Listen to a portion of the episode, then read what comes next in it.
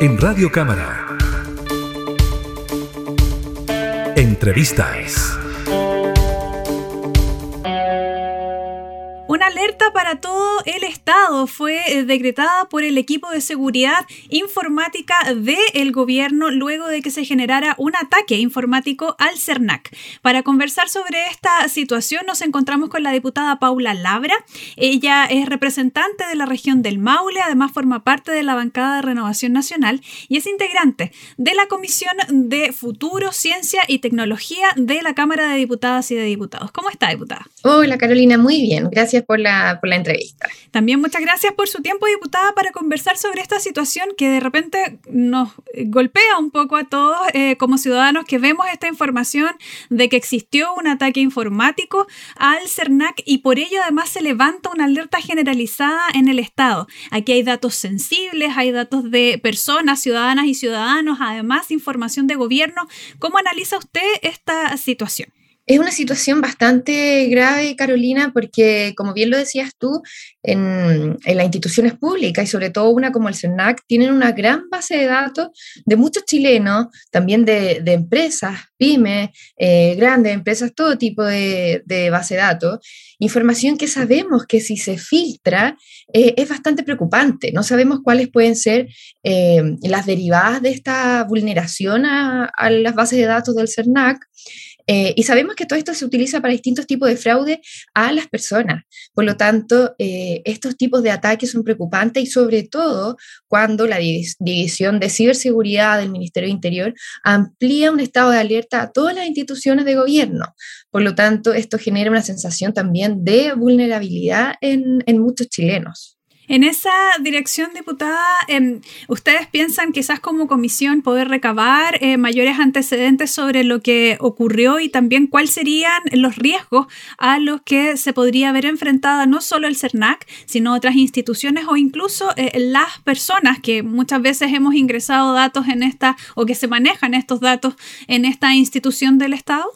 Por supuesto, el día de mañana tenemos comisión de la ciencia, de eh, la Comisión de Ciencia, Futuro y Tecnología, donde voy a solicitar y proponer a la, integrante de la comisión que se cite al, al, será el director de la división, del jefe de la división de ciberseguridad, que informe las implicancias de este ciberataque y además que nos indique cuáles son las medidas que está trabajando el gobierno para evitar que vuelvan a, a suceder este tipo de vulneraciones. Sabemos que la tecnología avanza rápidamente y esto es un tipo de delincuencia también. Por lo tanto, queremos saber eh, qué herramientas va a tomar y qué medidas va a tomar el gobierno para frenar que siga sucediendo este tipo de ataque informático. Sí, en esa misma dirección, eh, cuando uno revisa eh, sobre todo cuáles son las normativas que se encuentran vigentes en materia de ciberseguridad, uno se da cuenta que, por ejemplo, este equipo, el, el CIRT, que es el que está a cargo ¿no? de velar por la seguridad informática de todas las redes, del gobierno, no solamente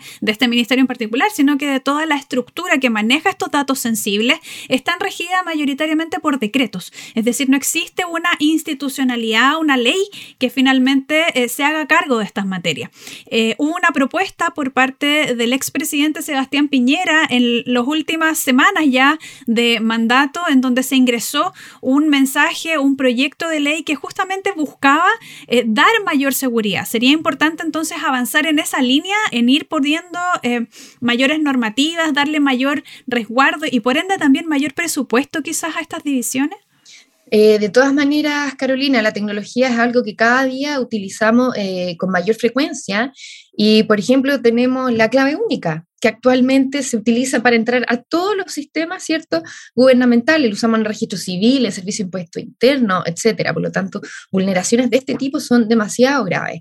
Y en el Senado se está ya, se aprobó, tengo entendido, eh, este proyecto de ley que eh, moderniza las normas sobre los delitos, eh, los ciberataques informáticos. Busca penalizar con mayores, eh, con sanciones de incluso presidio menor a quienes realicen estos ciberataques. El tema es que se pueda también detectar quiénes son los que están detrás de estos hackeos. Por lo tanto, es importante que estas unidades, estas divisiones de ciberseguridad tengan las herramientas, las competencias, eso también va de la mano, por supuesto, como lo dijiste tú, de presupuesto, y es importante que podamos legislar con penas que sean y sanciones que sean importantes, de manera que también podamos desincentivar que se realice este tipo de eh, delitos informáticos. Este tipo de situaciones, diputadas, también eh, resultan ser una oportunidad para justamente hablar de ciberseguridad, porque aquí vemos un caso, eh, digamos, que afecta a un gobierno,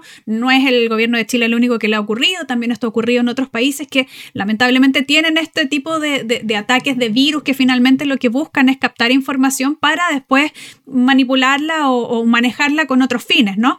Pero también es importante destacar y avanzar en una cultura de mayor eh, conciencia sobre los datos que compartimos en las redes. desde la pandemia en adelante hemos visto cómo eh, el mundo a través de eh, la informática, a través de las comunicaciones por el computador, por el celular, se ampliaron considerablemente, pero al parecer todavía no existe una mayor cultura en la sociedad sobre cómo protegerse. ¿Le parece también que esta es una ocasión en la cual este tema se ponga sobre el debate y también se consideren medidas en términos económicos y educacionales para combatir esta desinformación o falta quizás de actualización de conocimientos? Por supuesto, Carolina, tú bien lo dices, con la pandemia, eh, actualmente mucha gente, en la pandemia se compraba todo por internet prácticamente, desde el supermercado hasta las cosas necesarias en el hogar. Y eso quedó instaurado. Entonces, eh, mucha gente que se empezó a subir al barco de la tecnología, producto de esto, lo empieza a hacer sin tomar eh, razón de las consecuencias que puede tener y las consecuencias negativas, porque sabemos que también está esta delincuencia eh, virtual. Y es importante, tal como tú lo has dicho, que se eduque a las personas, que se cree una conciencia digital, informática respecto a qué información compartir, cuál no, y, y avanzar en esto por otro lado, también yo que represento al Maule, eh, hay brechas digitales muy importantes respecto a las herramientas y los conocimientos.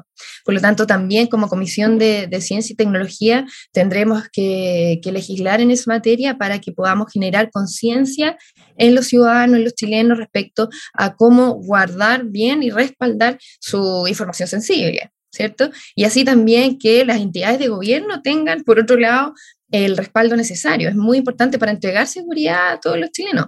Y vemos actualmente que este ciberataque se produce lamentablemente a pocos días de una elección, eh, de este plebiscito que es el 4 de septiembre, que es una elección muy importante en nuestro país y que mucha gente, este ciberataque le ha generado cierta inseguridad respecto a la información que se va a manejar eh, este 4 de septiembre. En esa línea, diputada, y justamente sobre el punto que usted señala, también sería importante destacar, digamos, que si bien el CERVEL forma parte del Estado, eh, el proceso eh, que se realiza habitualmente en, el país es un proceso justamente en concreto, ¿no? El ir a votar y marcar el voto y hacer el recuento y llenar plantillas. Muchas veces se ha hablado, por ejemplo, de eh, poder implementar el voto electrónico, como hay algunos otros países que lo tienen, pero cuando vemos esta eh, situación en donde de repente no existen normativas eh, vinculadas a la ciberseguridad que den una plena garantía de que un proceso tan importante como el que vamos a vivir esté resguardado. Entonces también señalar ahí que si bien eh, existe una coordinación, el CERVEL forma parte del Estado,